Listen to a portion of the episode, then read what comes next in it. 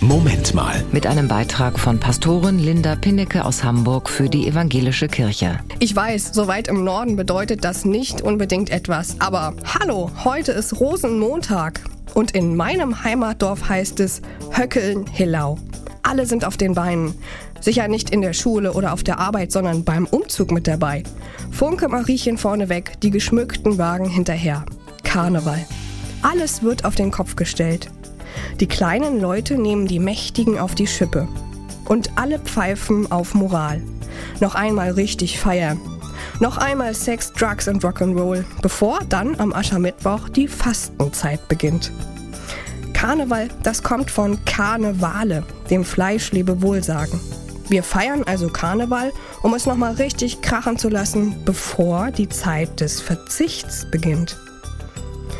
Ich selbst spüre nach den Corona-Jahren häufig wenig Lust zu feiern. Und vom Sofa hochzukommen, ist gar nicht so einfach. Bei großen Menschenmengen habe ich immer noch ein komisches Gefühl.